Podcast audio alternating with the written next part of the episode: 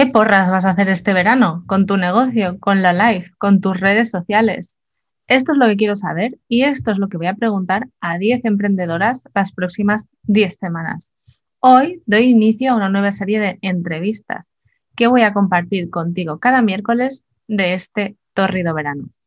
10 charlas con 10 emprendedoras que me van a contar y también cómo comunican, cómo se planifican, cuáles son sus mejores tips, cómo usan Instagram o Pinterest, un montón de cosas que vamos a averiguar. Esta semana comenzamos por Zahara La Roda, experta en marketing estratégico y otra loca del Pinterest Marketing. Zahara y yo hemos abierto varios melones en esta charla. Le hemos puesto nombre a por qué hay negocios que no funcionan y claro está, también hemos hablado de Pinterest. Así que no te la pierdas. Bienvenido a ¿Qué porras estoy haciendo? El podcast de comunicación estratégica y marketing online para todas las marcas que quieren comunicar mejor para vender más. Donde te encontrarás con tips, historias, inspiración y mucha creatividad para que logres comunicar tu negocio con mucho amor y con mucha cabeza. ¿Estás preparado? Aquí comienza ¿Qué porras estoy haciendo? con María Salto.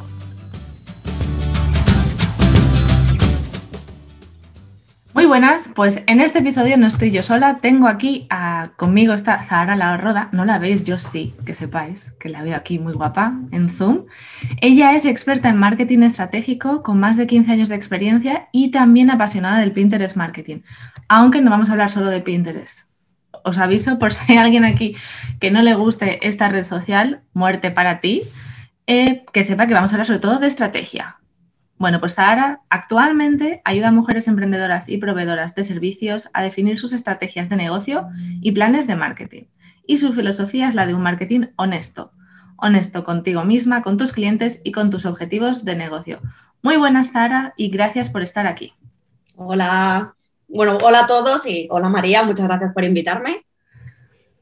Eh, antes de comenzar, eh, bueno, yo siempre me defino como la loca del Pinterest tú también eres otra. Otra loca. Hoy vamos de loca a loca. De loca a loca y tiro porque me toca, ¿no? Tal cual. Vale, ya hablaremos de, por qué Pinterest y cómo Pinterest puede ayudar a los negocios, pero a mí me gustaría que habláramos primero eh, en la presentación que he hecho. Dices que actualmente ayudas a mujeres emprendedoras, ¿vale? Pues ¿qué hacías antes? Antes eh, trabajaba por cuenta ajena siendo directora de marketing eh, en grandes empresas.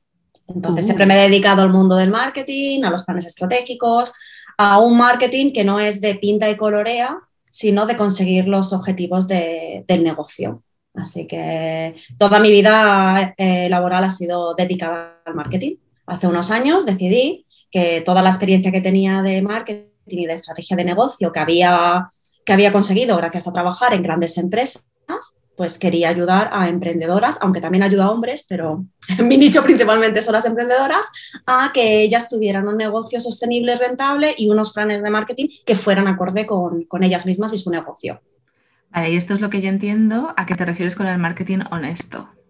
Correcto. Que luego, bueno, para mí un marketing honesto, como he dicho al principio, es honesto contigo misma, porque no todas o todos tenemos las mismas, las mismas eh, visiones ni los mismos valores ni los mismos objetivos a conseguir en la vida, honesta con tus clientes, porque cada cliente que tú, pues no es lo mismo María, tus clientes que los míos, y honesta con tu negocio y lo que quieres conseguir con, ese negocio. Me gusta mucho. El, concepto de marketing honesto, sobre todo en esta época en la que parece que hay tanto, o está como tan de moda el concepto del vende humo. Correcto. Sí, a mí, bueno, si quieres nos metemos en este jardín. ¿no? Sí, bueno, solo quería decir que eh, hubo una habichuela mala, una haba mala en mi, carrera laboral, donde yo me sentía eh, que hacía un marketing deshonesto. ¿Vale? No porque yo quisiera, sino porque venía obligada por arriba. Entonces eso me hizo, sí, eso me hizo, bueno, me trastocó muchísimo decir, es esto lo que quiero en mi vida, yo, este tipo de marketing no va conmigo, no me gusta, no me levantaba guay para ir a trabajar y entonces todo el concepto de marketing honesto viene por el marketing deshonesto que vemos. Es que creo que además estamos tan metidos con que la venta... Eh, tiene mucho que ver con engañar, ¿no? O sea, es una creencia, o sea, desde, desde los negocios es algo que todo el mundo repite, no, no, vender es bueno, vender es bueno, es necesario, eres un negocio y lo tienes que hacer, pero todos estamos enfadados cuando te llama el de la compañía de teléfono para venderte su plan o yo es que la semana pasada me llamaron de una compañía de seguros médicos privados y, cuando acabé la llamada dije yo, ¿por qué he sido así? Fui hasta un poco desagradable porque le dije, yo es que soy una gran defensora de la sanidad pública y luego pensé, pobre chica, me ha pillado mal día. Pero bueno, es verdad que el marketing muchos eh, lo asocian con la manipulación Mm. Y, eso es uno de, los pilares de mi filosofía, es no la manipulación. Claro que tú puedes persuadir, pero de una forma honesta, en plan, yo sé que realmente esto te va a ayudar y va a hacer que tu negocio prospere o mm, que tengas lo que, lo que quieres conseguir, pero de una forma honesta.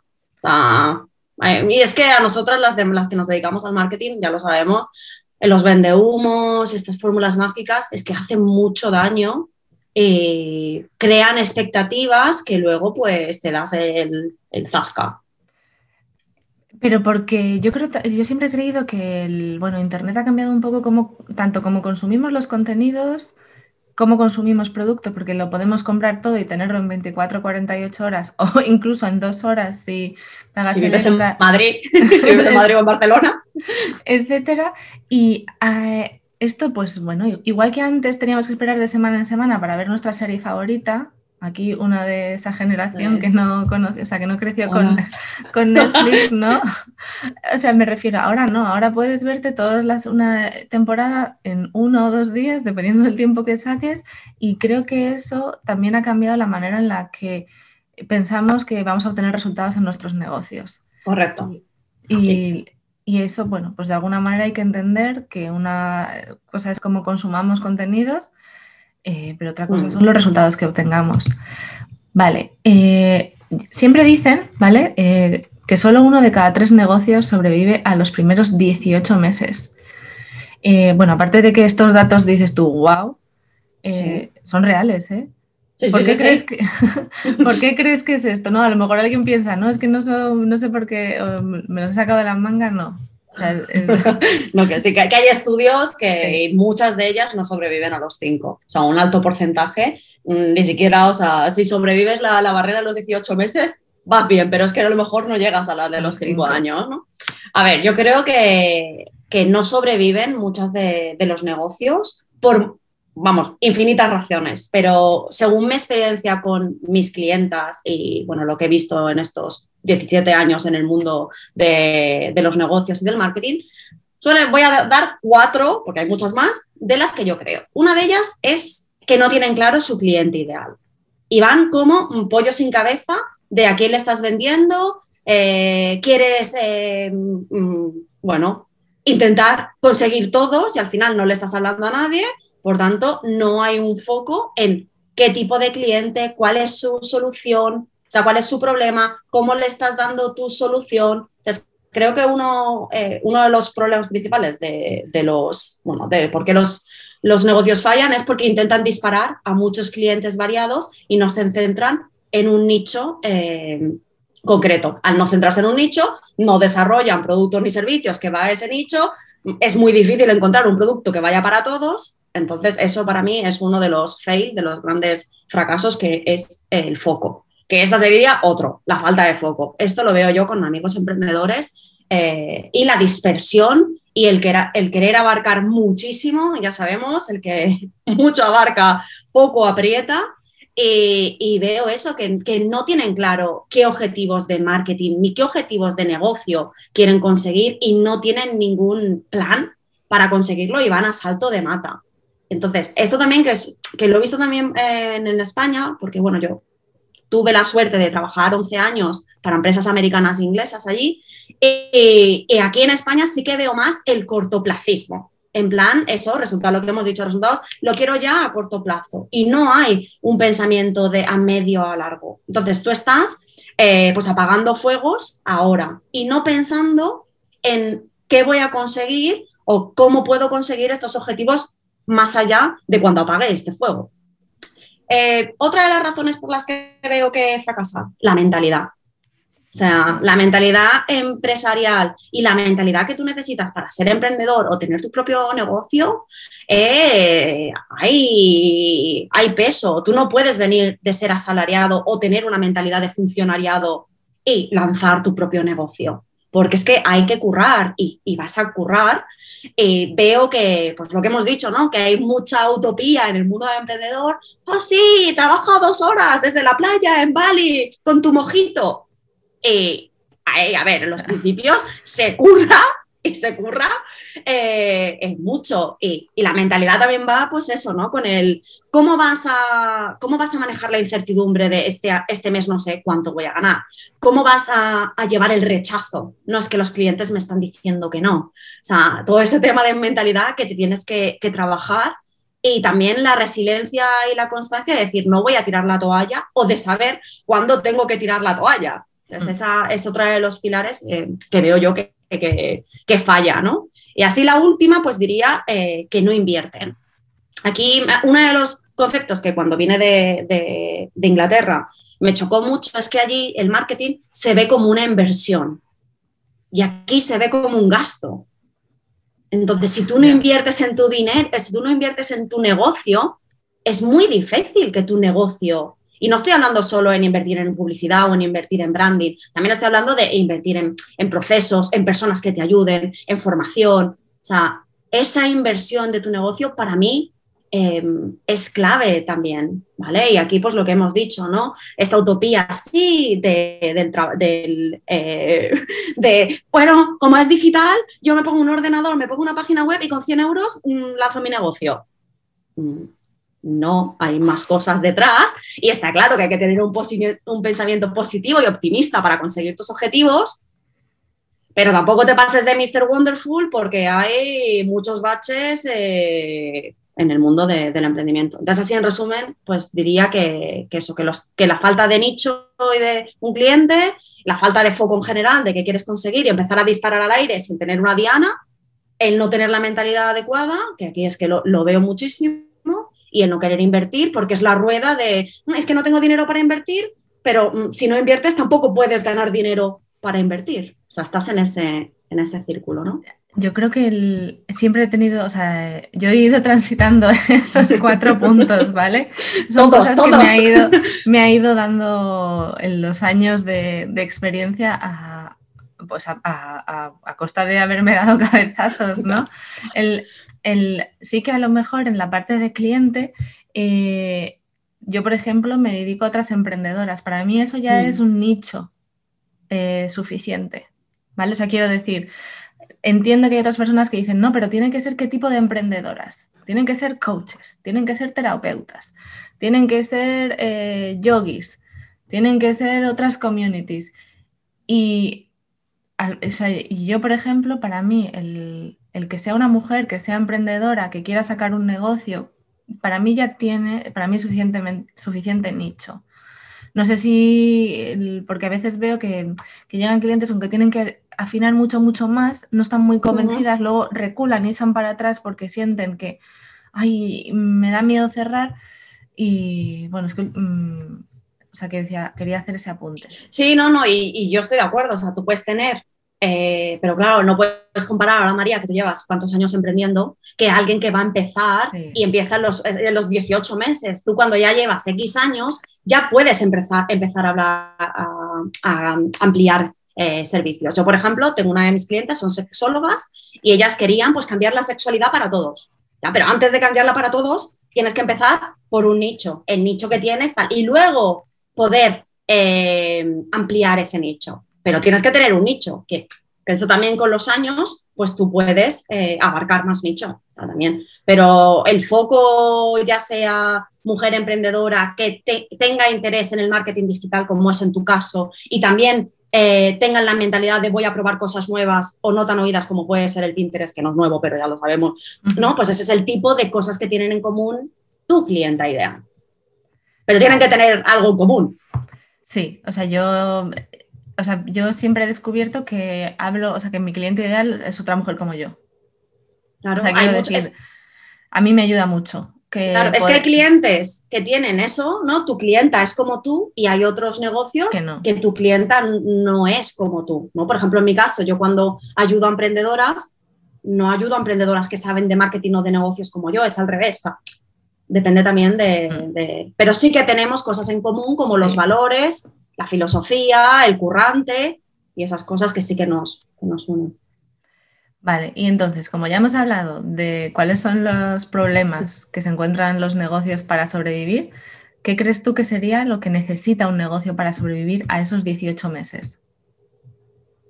Básicamente, tener unas bases bien establecidas para tu negocio. O sea, unos pilares. es como si fueras a construir una casa. Tú no puedes eh, construir una casa en terrenos de barro. ¿no? Tienes que poner tus, pilares, tus, los cimientos bien establecidos. Entonces, ¿qué sería? Pues básicamente cosas que, que, acabamos, acabamos de decir, ¿no? Pues quién es tu cliente ideal, cuál es el problema o la solución que tiene, cuál es tu propuesta de valor, cómo le vas a ayudar y por qué te deberían comprar a ti y no a tus competidores.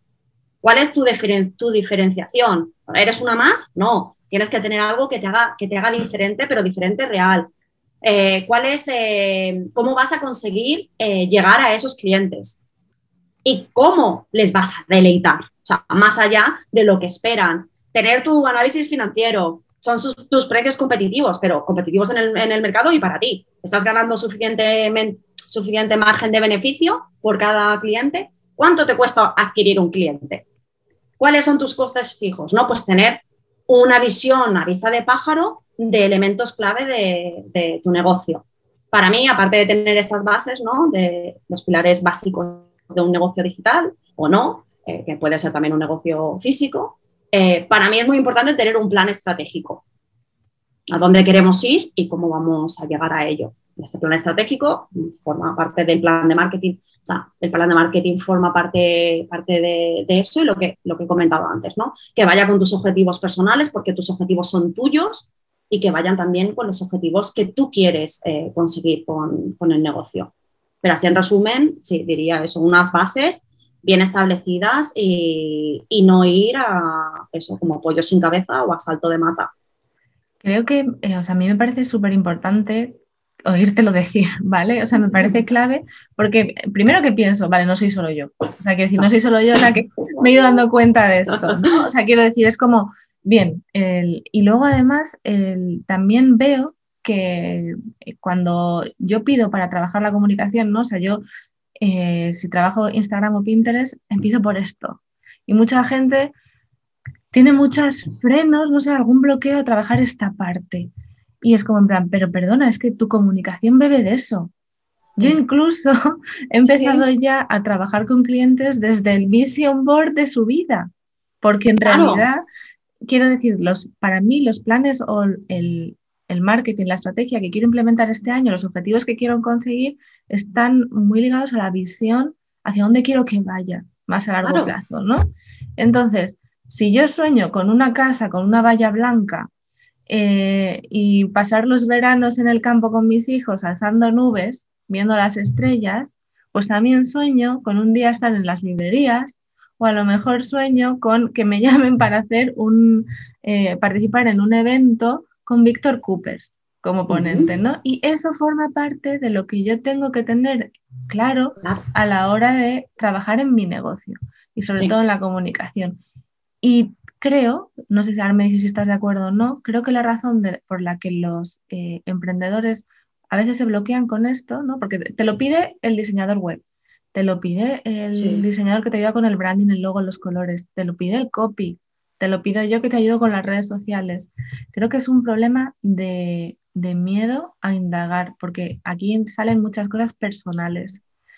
El problema, lo has dicho tú de, en la primera pregunta cuando hablábamos de la mentalidad, y creo que es, eh, yo prefiero que me digas lo que tengo que hacer, prefiero probar esta estrategia, este esta estrategia de lanzamiento, etcétera, porque me da miedo ponerme a investigar sobre cuál es, a dónde quiero llegar, cómo, me quiero, cómo quiero que sea eh, mi negocio en cinco años, dónde quiero estar con mi vida, eh, mi cliente ideal y, lo que has dicho, mi propuesta de valor, lo que ofrezco, cómo me diferencio. Creo que nos da muchísimo miedo y que es más fácil para los negocios eh, probar una estrategia u otra, comprarse un curso u otro, antes que investigar esto. Y no sé si nos hemos metido en un jardín. No, no, no, estoy totalmente de acuerdo. Esto forma parte y por eso yo cuando trabajo las mentorías con mis clientas son tres pilares. Un pilar es el autoconocimiento, otro pilar es el eh, la, estrategia de negocio y la, y la otra es el marketing. Es lo que tú has dicho, es que está todo interconectado. Si yo no sé tus valores y no sé qué quieres conseguir, el marketing no va a la comunicación, no va a transmitir esos valores. Y el negocio, si tú no tienes esos valores de que quieres, eh, no sé, ayudar o, que, uno de tus valores es eh, innovar, si tú no sabes cómo van a innovar en tu negocio. Entonces, totalmente de acuerdo. Creo que, que hay mucha gente que le tiene miedito y caquita a mirarse para adentro, a parar y a decir, vale, voy a reflexionar sobre, sobre estos temas que va unido pues a, tener un, negocio que vaya acorde contigo. Yo creo además que va porque eh, pensamos que el éxito, o sea, que hay una definición de éxito y a veces nosotros no queremos eso. Yo, uno de mis objetivos no es vivir en Bali, sea, no es tener un negocio digital para vivir en Bali. Yo quiero seguir quedándome en Madrid, quiero seguir teniendo mi casa aquí. Entonces, o, eh, tampoco uno de mis objetivos es decir, mm, trabajar dos horas al día. A mí me gusta mi trabajo, que me gustaría eh, quizás encontrar eh, mayor equilibrio con la vida personal y demás, pero, o sea, quiero decir, tampoco mi objetivo, o bueno, al principio, ahora ya sí lo veo, es que llegar a seis o siete cifras, ¿no? O sea, que también tenemos que ir transitando dónde vamos poniendo el límite, cómo nos vemos. Y creo que hay un miedo, porque es lo que tú decías del autoconocimiento y la mentalidad, a enfrentarnos a esto, pero es porque no que, mm, tenemos miedo de decir dónde estoy, me veo capaz, no me veo capaz, y creo que eso es base para que al final el negocio salga adelante.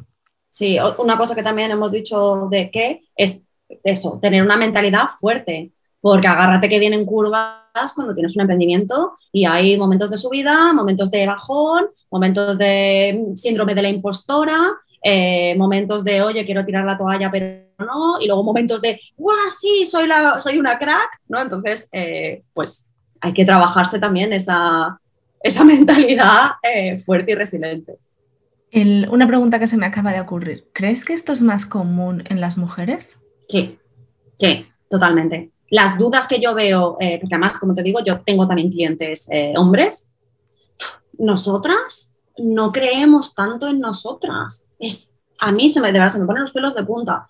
Eh, es que mm, tenemos un bagaje de no soy suficiente, no sé si puedo hacerlo. Y sin embargo, es, bueno, esto viene también un poco, que no voy a meterme, pero con la educación. A ellos sí, tú puedes hacer lo que quieras, tal. A nosotras no se nos, al menos nuestra generación, creo que las que vienen están cambiando, pero yo que trabajo con emprendedoras, más o menos eso, de, de 30 a 45, lo veo muchísimo, que no confían en ellas. Y uno de mis ejercicios esta parte del autoconocimiento va, yo soy una cheerleader de, negocios, solo trabajo con clientas que veo que pueden, que, que creo que, que, pueden, ¿no? que tienen mi filtro y que son currantas. Y uno de los ejercicios que le hago es eso, el empezar a creer con, con varios ejercicios que les doy en sí misma porque veo que, ellas mismas no lo ven y que lo vemos los demás. Entonces sí, 100% es un problema que veo más con, las mujeres.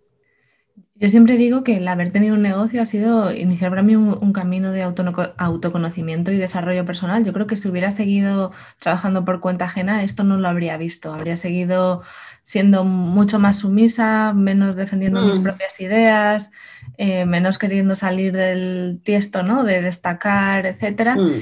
Y, también, eh, bueno, el, haber sido madre me está, me está haciendo ser mucho más consciente de todas estas cosas que no le quiero pasar a mi hija. O sea, y que tu hijo, al final, también, claro. que no, que, yo porque, conozco, eh, ¿sabes? Que ahí es la responsabilidad de, de, ¿no? De, pues, que tu hijo y tu hija tengan la misma mentalidad de que ambos hagan lo que, lo que quieran hacer, lo van a poder conseguir. Y eso pues algo que las nuevas generaciones, creo que versus las nuestras, eh, sí, que, sí que tendrán. es que decir, darme cuenta, tanto, creo que para mí han sido fundamentales cuando te pones de cara, o sea, das la cara por tu negocio para comunicarlo, ¿no?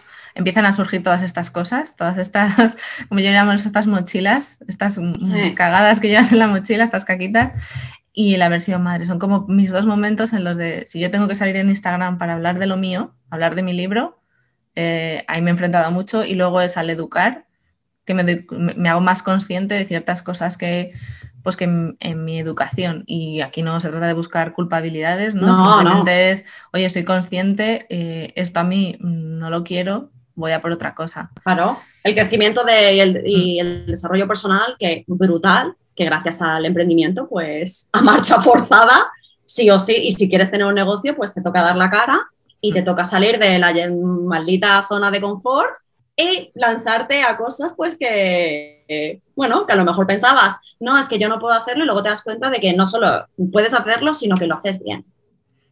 Vale. Eh, seguimos. Bueno, eh, vamos a abrir, quería, quería abrir un, melón, ¿vale? ya hemos tocado un poco el tema, pero vamos a hablar del, del, auge del emprendimiento digital. Y yo no sé si es porque como yo estoy metida dentro, si a veces siento que es una burbuja que va a explotar.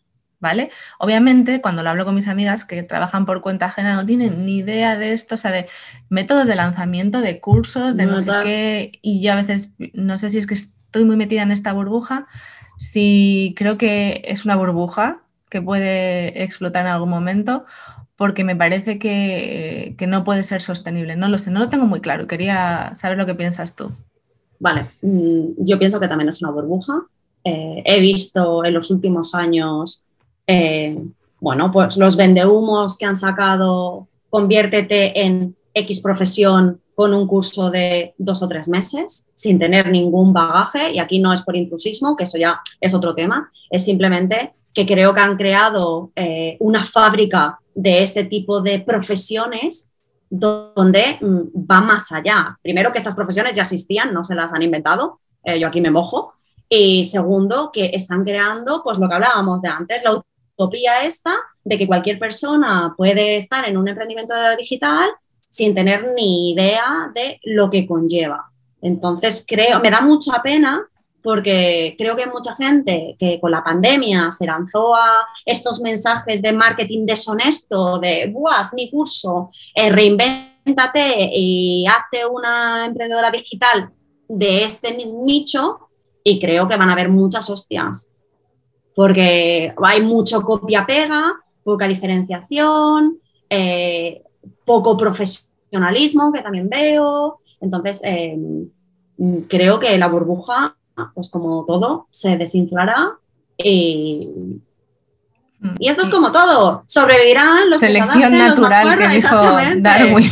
Sí, es que es así, pues aplicado a los negocios y esto pues, pues llegará. Yo creo que llegará Igual que espero que cuando cambie la ley, como pasa en otros países, este tipo de vendehumos pues no puedan ejercer ese tipo de, marketing también, porque están haciendo mucho daño. O sea, una cosa es que te vendan, que luego también está la responsabilidad de que tú te lo crees, ¿vale? Que ahí también entro porque, ay, sí, súper ingenuos. Esto es como cuando te enviaban el email este, eh, soy el rey de, de Kenia, pásame un millón de pavos y te los doy para ti. A ver, cabeza, y decir, oye, que no te vendan la moto, eh, que sí, que, emprender, emprender digitalmente es posible.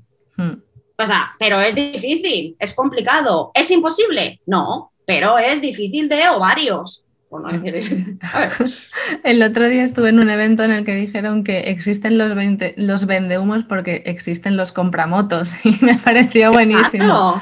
Sí, oh, porque existen los comprahumos. O sea, sí, esto es como la ley de la oferta y la demanda. Si tú tienes un curso vende humo y tienes compradores compra humos, al final, pues.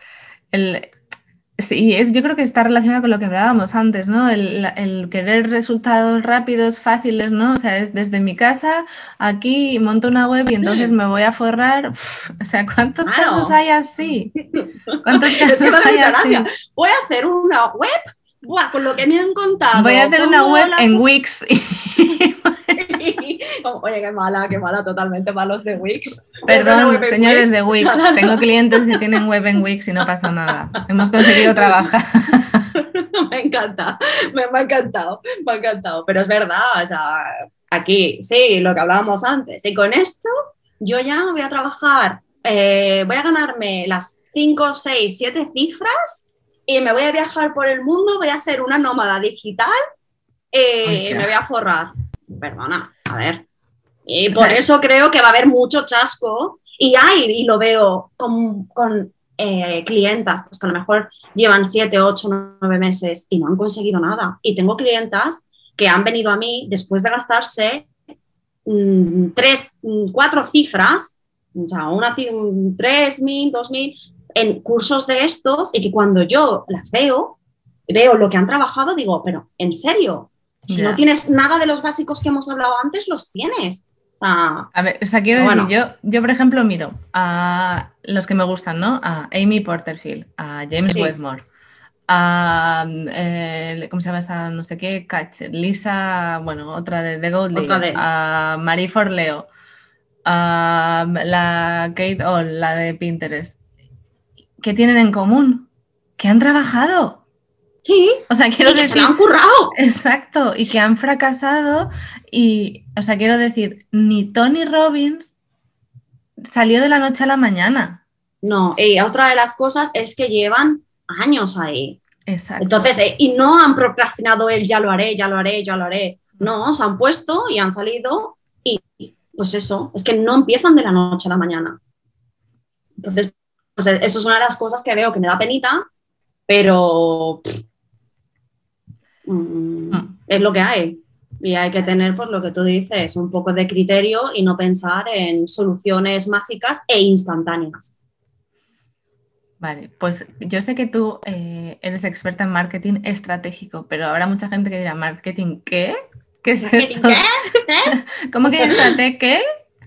Creo que una de las cosas que yo aprendí cuando trabajé en una gran empresa eh, fue en la parte de yo tenía una, jefa que diferenciaba muchísimo entre objetivos, estrategias y acciones. Y bueno, creo que la palabra estrategia se entiende muchas veces por muchas cosas.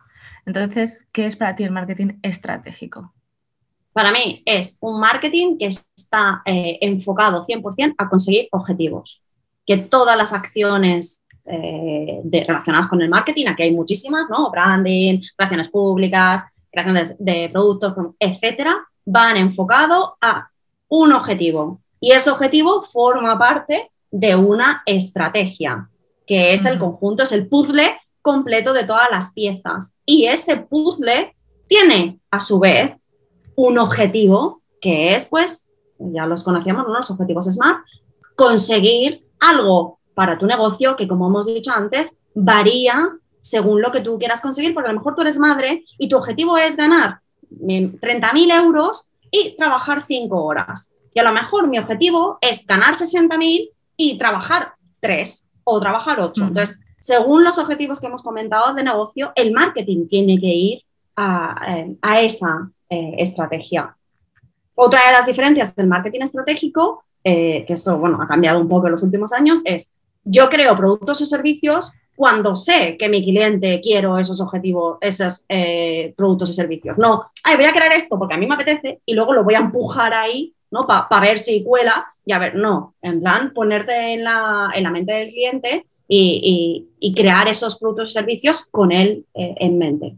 Entonces, bueno, lo que comentaba, cada acción Que pues una acción puede ser eso, tu plan en redes sociales, en Instagram, en Pinterest, eh, email marketing, publicidad, pues tiene que ir enfocado a un, objetivo que yo siempre digo, este objetivo te aleja o te acerca al objetivo grande que quieres conseguir en tu negocio, ¿no? Eh, y bueno, eso eh, encaja como un puzzle, la diferencia entre las acciones, estrategia y, objetivos, más o menos la hemos comentado. Sí que es cierto que mucha gente, pues al oír un plan, plan de marketing, pues piensa que esto solo es para las grandes empresas y no. A ver, un plan puede ser una hoja, puede ser a vista de pájaro que quieres conseguir este año, pero tienes que tener, esto es como en el GPS, tú cuando vas a un sitio, a un destino, pones la dirección y desde dónde estás, pues esto es lo mismo, ¿vale? ¿Dónde estoy ahora y dónde quiero ir? Y esa hoja de ruta es la mm, que forma parte de tu, de tu, plan de marketing estratégico, ¿no? Eh, más o menos así. Eh, y no hacer acciones sin sentido. O, ah, no, es que mi vecino fulanito lo está haciendo y le va de puta madre, perdona, y yo digo, buah, pues lo voy a hacer yo también para ver si me funciona igual. Mec. No, no hay pócimas mágicas. Lo que le funciona a fulanito puede que a Menganita no le funcione porque cada persona es un mundo, cada negocio es un mundo y tú no sabes lo que hay detrás, solo ves, pues eso, la punta del iceberg que es que ha hecho estas acciones, pero tú no sabes si mm, por detrás le ha metido 20.000 pavos de inversión o si tiene a tres personas creando contenidos, etcétera, etcétera, ¿no? Entonces, eh, pues ese marketing que hablábamos de honesto, pero con estrategia, sentido y con y a conseguir resultados. Y no hacer por hacer y porque, ay, qué guay, mm, quiero hacer esto porque mm, me mola. Vale, sí, eso es importante, porque si no haces cosas que te molan, luego vas a estar quemado en tu negocio. Pero para conseguir algo. Creo además que es muy importante porque a veces se entiende solamente la parte de marketing estratégico como eh, si fuera lo de cara a la, lo de cara a la galería, ¿no? Mm. Lo que se ve, ¿no? Las redes sociales o la web. Y por detrás hay muchas más acciones que se pueden hacer. Tú has hablado de relaciones públicas, pues también está, o sea, que decir, hay más cosas. Y eso sí, eh, colaboraciones estratégicas con socios, afiliados, hay muchas más cosas. es que las acciones de marketing son muchas, pero como mm. hemos dicho, no todas van a ir a tu negocio. O sea, tienes que analizar, pues, cuáles van contigo y, de qué forma lo vas a, lo vas a hacer, ¿no? Entonces, eh, para mí tener un marketing estratégico y un plan de marketing es sí o sí esencial, porque es que si no, lo, lo repetiré, es que vas eh, disparando flechas sin tener una diana clara. Y al final, pues le vas a dar a alguien en el ojo, pero mal. Por suerte, ¿no? porque no porque eh, sea, sí. que sonara la flauta una vez. Eh, yo lo veo mucho sobre todo a la hora de, querer empezar la casa por la ventana, ¿no? Comienzan a lo mejor por quiero un calendario de contenidos cuando no tengo claro ni lo que quiero conseguir, ni a dónde quiero ir, etcétera. Porque es lo que vemos, ¿no? O sea, lo primero que necesita un negocio son las redes sociales. Aquí ya me metido en un jardín porque además me dedico a esto y me vendría bien que todo el mundo pensara que lo que necesita lo primero un negocio es tener una cuenta en Instagram o tener un perfil en Pinterest para crecer. Y en realidad sería uno de los primeros pasos, siempre y cuando tengas claro lo que has dicho tú antes, ¿no? las los pilares del, negocio, el cliente ideal, etcétera. Bueno, es que pues si no, no vas a construir, es que si no, no vas a construirlo. Porque ¿qué? ¿de qué vas a hablar? No puedes hablar de tus valores, no puedes hablar a quién le vas a hablar. Claro, es que la gente, esto nos pasaba a nosotras con, ¿no? con, eh, cuando das una formación de Pinterest y empiezas a decir, vale, pues ¿cuál es tu pinner ideal? Y no, no, pero que yo quiero saber cómo funciona Pinterest, no quiero saber esto. ya, ya, pero es que si no lo sabes, yo te puedo decir las herramientas y cómo funciona la plataforma, pero si no sabes lo básico, no, no va a funcionar. Vale, pues hablemos de Pinterest. Ha llegado el momento de, la charla. Eh, ¿Por qué te gusta Pinterest? A mí me encanta Pinterest, no me gusta, me encanta. Eh, soy una apasionada del marketing, de, bueno, del Pinterest marketing desde hace muchísimos años y creo que es un gran desconocido para muchos. Aquí vamos, que los dos ahí en plan, venga, Pinterest para, negocios. Eh, y eh, el pobre está ahí para las que lo saben, lo saben sacar chicha, pero me gusta porque lo considero una plataforma brutal para conseguir tráfico orgánico si eres creadora de contenidos, y aquí es, eres creadora de contenidos, si creas contenidos en Instagram o contenidos en tu blog o tienes servicios, productos, o sea, ahí si tienes un contenido, mm, Pinterest te sirve. Mm. Eh, ¿Por qué? Dime, dime. No, no, sigue, sigue.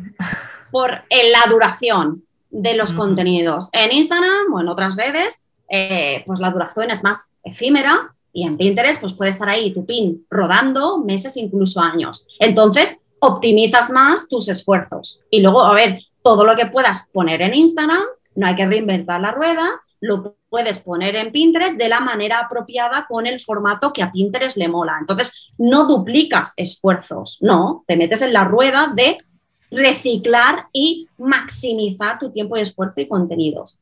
También me gusta mucho Pinterest porque en comparación a otras redes sociales, que bueno, ya sabemos que Pinterest 100% no es una red social, es todo el positivismo y que realmente eh, muchas de las mejoras que hacen en la plataforma están enfocadas a la inclusividad, a que no haya haters, a, que realmente haya un bienestar. Y eso, pues, eh, en otras plataformas, pues... Eh, Fake news está muy controlado. exactamente. Todo el tema de que no puedes anunciar política, no puedes anunciar milagros de fórmulas mágicas de toma esta pastilla y pierde peso. Entonces eso está muy controlado.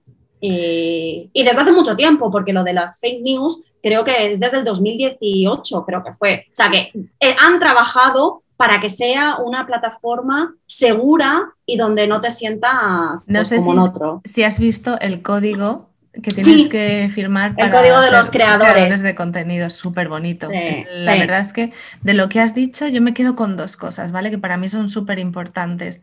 Y es que eh, ellos, bueno, la gente de Pinterest se define como el último lugar feliz de Internet y esto es clave a la hora de entender cómo es el pineador, el pinner que tú decías. O sea, ¿cuándo usamos Pinterest? Porque las personas tenemos, está, o sea, el pineador está en Instagram seguro, ¿vale? Sí. Pero usa Pinterest cuando quiere buscar ideas e inspiración para iniciar un proyecto nuevo. Y esto es clave a la hora de trabajar para mí Pinterest con estrategia. ¿Vale? Sí. Tú hablabas de lo primero que hay que saber es cómo es tu pinner, ¿no? O sea, qué, qué quiere, qué busca, eh, más allá de cómo subir los pines o cuántos tableros crear, etcétera. Y luego la segunda cosa que has dicho, y es que no nos damos cuenta, o sea, yo sé que ahora Instagram es la estrella del momento, ¿vale? Y invertimos muchísimo tiempo en crear contenidos para Instagram. Contenidos que caducan, tú lo has dicho, 24 horas, las stories duran 24 horas. Y, y una de las objeciones que no tiene ningún sentido es pensar que Pinterest es un trabajo extra, que es un Claro. trabajo extra y no te das cuenta de que te has metido en la rueda de Instagram, oye, y amo Instagram, de crear contenidos todos Sí. los días, de estar en stories mm, a lo mejor cuatro o cinco veces a la semana, creando contenidos que caducan y que mueren. Y Pinterest no es así. Claro. Una de las Eso es- cosas... Mm, Bueno, di, luego sí. No, no, no, justamente esto, ¿no? Que no son competidores para tu negocio. O sea, no es No. que tienes que estar en Instagram, al revés, es lo que tú dices. Trabájalos conjuntamente. Y simplemente quiero puntualizar que yo perdí mi cuenta de Instagram. Y mm, hola, loser, aquí, porque encima no tuve esos contenidos en mi web y se perdieron los contenidos. O sea, os lo, os lo comento porque creamos también contenidos que independientemente si están en Instagram o en Pinterest, tienen que estar en tu casa virtual y en tu web. Tampoco puedes dejarlo a manos de alguien que tú no controlas. Es importante tener la rueda, ¿no? Tu web, Instagram, Pinterest y otras plataformas. Simplemente quería comentar eso. Puntualización, no somos los eh, no somos los dueños de nuestros contenidos una vez los hemos publicado fuera de nuestra web, es decir, en cualquier otra plataforma. Los dueños son Instagram o Pinterest y pasa cualquier cosa Sí. y ahí se han perdido. Pobre Como yo, un día me levanté y, me, y Instagram me dijo, hemos cancelado tu cuenta porque has infringido las normas. Y yo, ¿what? Pero si yo no he infringido nada. Y adiós se me fueron todos mis seguidores, todo lo que había trabajado. Eh, entonces eso, doy el consejo, ¿no? De que a veces en casa del herrero, cuchillo de palo, ya lo sabemos, que odio esa frase, pero a veces es, es cierta, de no pongas todos tus huevos en la misma cesta. Mm. Y cuida tu casa virtual y como ha dicho María, si te vas a currar contenidos, que al menos esos contenidos también puedan estar en tu web y luego de ahí los sacas a, a otras plataformas pues como Instagram, Pinterest o el podcast o donde, donde YouTube, vamos, lo que te vaya. Vale, otra pregunta del millón. Y aquí siempre me gusta ver que otros expertos en Pinterest opinan. ¿Crees que Pinterest es una herramienta para todos los negocios? Sí y no. Voy a puntualizar. Bien, No. porque yo también estaba pensando lo mismo. Y yo estaba pensando cómo combino estas dos para no sentirme deshonesta con la respuesta. Vale. Sí, no, no es si tu negocio está relacionado con la política, por ejemplo, o con la exclusividad racial o social, o eh, solo es para personas blancas eh, homosexuales, no, no es para ti. Eh, vendes milagros de salud, una pastillita mágica, o tienes un negocio de estructura piramidal, ¿vale? Entonces, no es para ti si, si tienes estos negocios, que ya no voy a entrar, para mí, honestamente, en este tipo de negocios, porque lo que hemos dicho, Pinterest tiene muy claro y lucha para que este tipo de contenidos y este tipo de negocios no tengan cabida en su sitio feliz y en la positividad de la plataforma que ellos quieren conseguir. Ahora, si tu negocio está mm, eh, en los temas favoritos de Pinterest, moda, eh, belleza, eh, fitness, familias, entretenimiento, ¿deberías estar allí? ¿Sí o sí?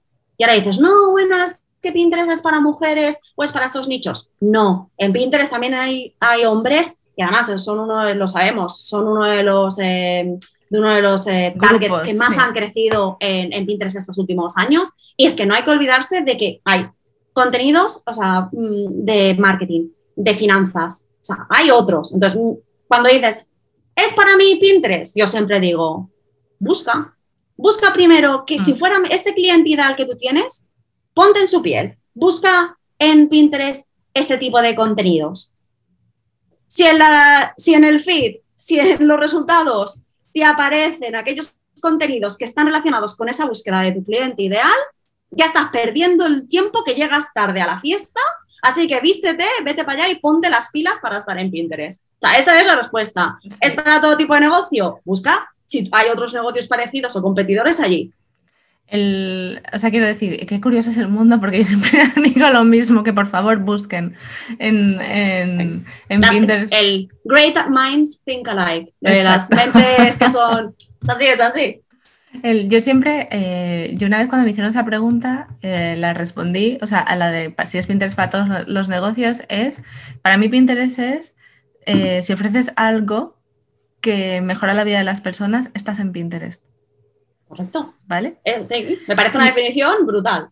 Y luego, eh, quería puntualizar, al- y esto lo dije hace un mes en un podcast que me entrevistaron sobre, porque me preguntaron, ¿es Pinterest para todos los negocios? ¿Qué pasa con esto de que digan que es solo para mujeres? Y pensé que eso es, un, eso es una, para mí es una concepción eh, machista del marketing, teniendo en cuenta que la revista eh, que Forbes sacó un estudio en el que dicen que en las familias el 70-80% de las decisiones de compra las, to- las toman las mujeres. Cualquier persona que se niegue a usar, o sea, cualquier negocio que se niegue a usar Pinterest o que piense que, que Pinterest eh, no va a funcionar porque es solo de mujeres, no tiene en cuenta que las decisiones de compra en las familias las tomamos nosotras No, mujeres. en un Es- 70 ¿De verdad? 80%. O sea, quiero decir, con más razón deberías estar en Pinterest porque las compras las, deciden, las decidimos nosotras. Sí. Entonces, estoy súper de acuerdo con, bueno, al final no hemos hablado mucho, pero sabemos que Pinterest es un buscador visual. Entonces, tu negocio se ofrece una solución concreta a un problema concreto, que es lo que hablábamos de las bases antes, todo está relacionado, debería estar en Pinterest y, como te he dicho, si buscan esa, ese- esa solución al problema o una solución, o sea, no, no- un problema, no estamos ahí, tengo un problema de salud, también puede ser, oye, necesito, tengo un evento y necesito eh, contratar a una, a una persona que me ayude eh, con el outfit de la fiesta, por ejemplo. Pues tú vas a empezar a buscar, ¿no? Y, y- y lo que has dicho, ¿no? De empezar algo nuevo, que no tiene por qué, que a veces cuando hablamos del problema de tu cliente ideal, parece que tiene un problemón de que es negativo, ¿no? El problema ¿Eh? puede ser decorar la habitación de los niños. Yo siempre, cuando- Exactamente, yo siempre, exactamente. yo siempre digo, cuando voy a Pinterest a buscar problemas de tu cliente ideal, y digo, entiéndase un problema como que se va a casar, que quiere renovar Claro. su casa, que quiere Que comer más sano. Hay que puntualizarlo, que parece aquí que el problema es súper negativo, en plan, no, no, Ya, ya. exactamente. Bueno, pues me, me ha encantado, Zara. Creo que lo, hemos comentado todo, ¿no? Sí, sí, yo creo que, bueno, espero que, que se lleven algunas cosas interesantes y, y, bueno, a estar en Pinterest si no estáis ya. Pero luego si estáis en Instagram, mm, no me gusta mucho el verbo deberías, pero es que en este caso, si estás en Instagram, deberías estar en Pinterest. Sí. Y más ahora que ya no hay con los idea pines, que puedes hacer carruseles puedes hacer no hay excusa ya, no hay. Bueno, el- y no hemos hablado de todas las herramientas que han empezado, o sea, quiero decir lo que ha cambiado la herramienta, ha cambiado Pinterest para ayudar a marcas. O sea, quiero Sí. decir, Yo creo que necesitamos un podcast 2. Dos. Podcast 2. podcast 2 para hablar esta vez sí que más de Pinterest Para sobre. marcas. Yo creo que sí, ¿eh? Necesitamos un podcast 2. Hecho. Que lo decidan, que lo decidan. Hecho. Muchas gracias, María. Ha sido bueno, un antes de despedirnos, eh, ¿dónde te pueden encontrar? Pues en Instagram. con el usuario que no pude recuperar, así que le puse una barra baja, Zara la roda, Z-H-A-R-A, la roda todo junto, barra baja. Y luego en mi página web, www.zaralaroda.com. También si me queréis mandar un email, hola arroba zaralaroda.com. Yo siempre estoy dando consejos. Mm, Tengo un superpoder y es dar consejos aunque no me lo pidan. que a la gente no le mola, pero soy así. Y siempre dispuesta a ayudar, así que cualquier cosa que, que tengan dudas y tal, enviarme un privado por Instagram o un email. Pues nada, yo recomiendo a Zahara para cualquier cosa que tenga que ver con la estrategia y con ayudar a crecer los negocios, ahí. Que, ahí, ahí. Ahí, ahí, que ahí con, las ideas. Ahí. Sí. Gracias, bonita. Y bueno, yo a ti para todo lo del Pinterest y para Pinterest Marketing e Instagram. Y estrategia de comunicación con sentido común. y honesta. Y honesta. Honesta siempre. Pues me despido ya este episodio y nos escuchamos la semana que viene. Adiós. Hasta luego. Gracias por llegar hasta aquí. La próxima semana otra entrevista más con otra marca genial. Si estos meses de verano quieres aprovechar para darle la vuelta a tu comunicación, para trabajarla con estrategia, puedo ayudarte. Te ofrezco una sesión de valoración gratis durante 30 minutos vía Zoom para que hablemos sobre lo que está frenando tu comunicación y en la que con total honestidad veré si puedo ayudarte con alguno de mis servicios. Solo tienes que rellenar el formulario que voy a dejar en las notas del podcast y yo me pondré en contacto contigo para reservar esa llamada. Nos escuchamos la semana que viene con otra fantástica entrevista. Adiós. Gracias por escuchar un episodio más de ¿Qué porras estoy haciendo? Suscríbete para no perderte ningún episodio y encuentra a Salto en Digital en www.saltoendigital.com o en Instagram arroba saltoendigital.